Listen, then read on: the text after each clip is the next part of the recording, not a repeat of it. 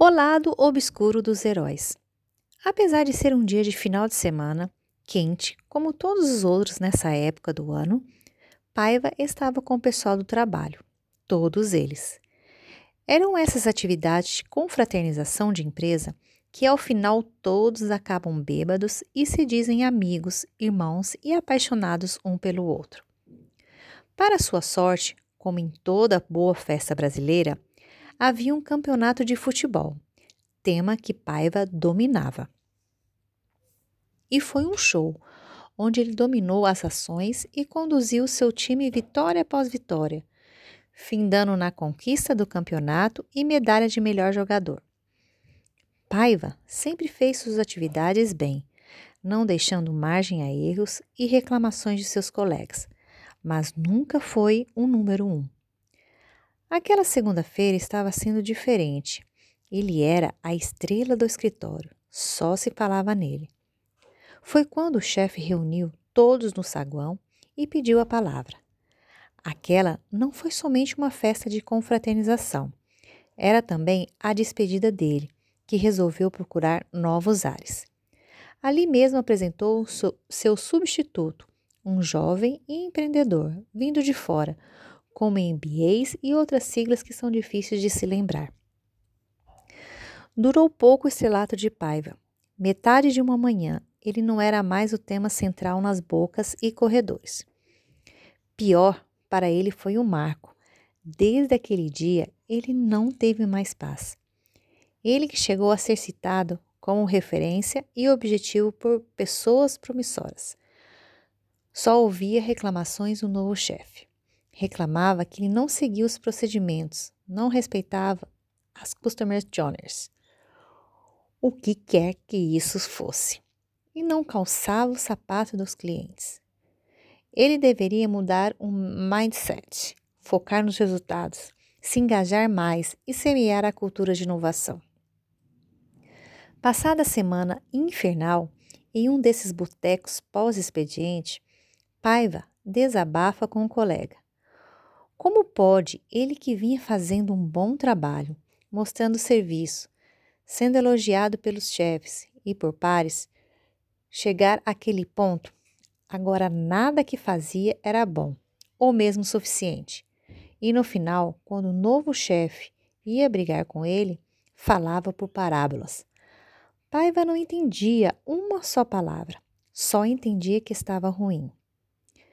A noite se estendeu muita cerveja e umas doses de quente para administrar. Não se conformava e, na volta para sua casa, tomou a decisão importante. Iria se livrar do chefe novo. Ele tinha 10 anos de firma, trabalhava bem, tinha seu posto lá e havia ganho o campeonato de futebol praticamente sozinho. Ele merecia. Teria todo o final de semana para planejar. Ele se convenceu que não existia melhor lugar que os filmes para encontrar a melhor maneira de atingir seu objetivo. Foi a lojas americanas, comprou muita pipoca e Coca-Cola e fez uma maratona de filmes, com o melhor que há na arte de matar e não deixar vestígios. Passou por Como Matar Seu Chefe, Batman, Harry Potter, O Abutre, Um Tira da Pesada, e o mistério no Mediterrâneo. Já havia decidido e estava pronto para executar seu maléfico plano. Chegou a segunda-feira, um pouco atrasado, para garantir que estavam todos lá. Na entrada, já avisou que não se sentia muito bem, que provavelmente comeu algo não muito religioso durante o fim de semana. Lá pelas tantas, correu para o banheiro, trancou a porta e saiu pela janela. Se dirigiu ao estacionamento e avistou o carro de seu chefe. Abaixou e cortou o cabo do freio. Hum, clichê, mas eficaz. Voltou sem ser visto, voltou pela janela e saiu pela porta. Todos o olhavam estranho, não pelo que havia feito, mas pela demora no banheiro. Voltou para casa com a sensação de dever cumprido, Aguardou ansioso pelas notícias do dia seguinte. Passada a noite, foi ansioso ao escritório. Muito burburinho, pessoas conversando em grupos, alguns com a cara estranha. Sorriso da vitória para ele. Se aproximou de um dos grupos para ouvir o que falavam, e era a respeito de um acidente de carro, algo que não poderia ter acontecido, somente se o motorista tivesse dormido. Estavam desconfiados. Paiva olha de relance e o avista. O chefe novo. Não pode ser. Esbaforido, ele pergunta sobre o que falavam.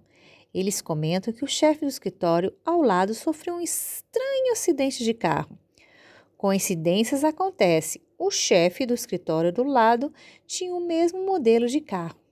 O plano havia falhado. Sabendo que não podia desistir, e já com a experiência de o último fracasso, bolou um novo plano. Esse não tinha como dar errado. No dia seguinte, saiu mais cedo do escritório e esperou que todos fossem embora quando voltou pela janela do banheiro.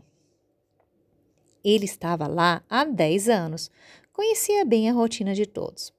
Foi até a sala de informática, juntou máquinas velhas que estavam empilhadas e subiu no forro do teto. Caminhou abaixado até a sala do chefe e empilhou muitas máquinas velhas acima do teto faltando pouco para tudo cair.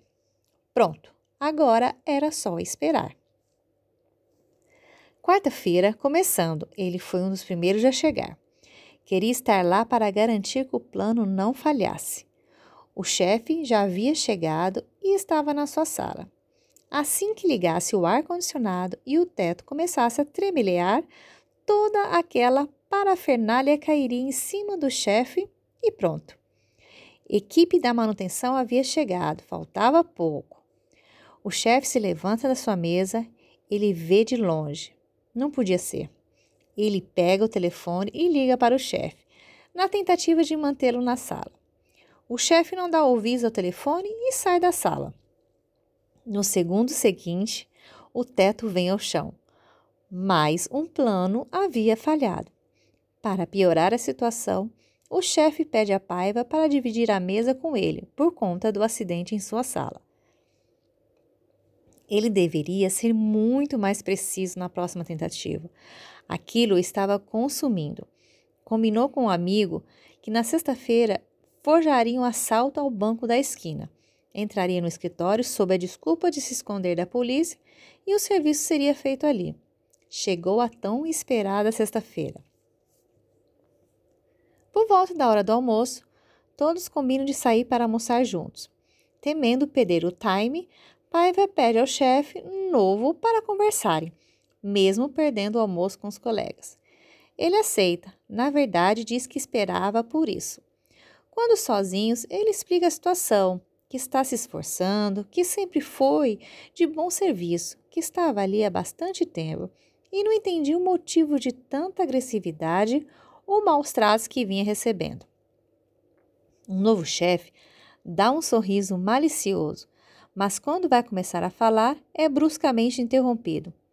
Assaltantes entram no escritório. Armados até os dentes, com sacolas de dinheiro e muito mal encarados. Haviam acabado de assaltar o banco da esquina. Surpresa para ambos que conversavam. Não eram os amigos de Paiva, que os avistava através da porta de vidro do outro lado da rua. Os assaltantes eram agressivos, feriram Paiva e seu chefe e os prenderam em uma sala de reunião trancadas. Foi o tempo do novo chefe explicar a Paiva que sua forma de agir com ele não passava de um teste de seu predecessor. Ambos o achavam muito bom, mas passivo demais para assumir a chefia do escritório. Um consultor externo, o chefe novo, foi contratado para preparar Paiva para os desafios do futuro, para que ele seja resiliente, estrategista e o melhor chefe que o escritório já teve. Paiva ficou surpreso. Afinal, era o que ele esperava há anos. Entendia o que estavam buscando, mas ficou um pouco decepcionado com a metodologia. Todo esse sentimento ruim e no final era apenas um teste com ele. A essa altura, pouco importava.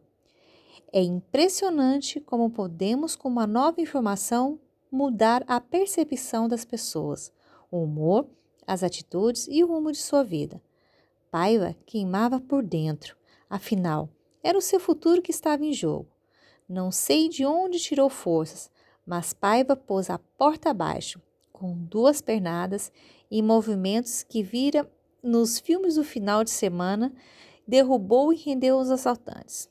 Libertou um novo chefe. Mais uma vez, era a estrela do escritório e dessa vez sabia que seria por muito tempo. Estava pronto para um novo desafio. Essa é mais uma história. Michele Miranda com vocês.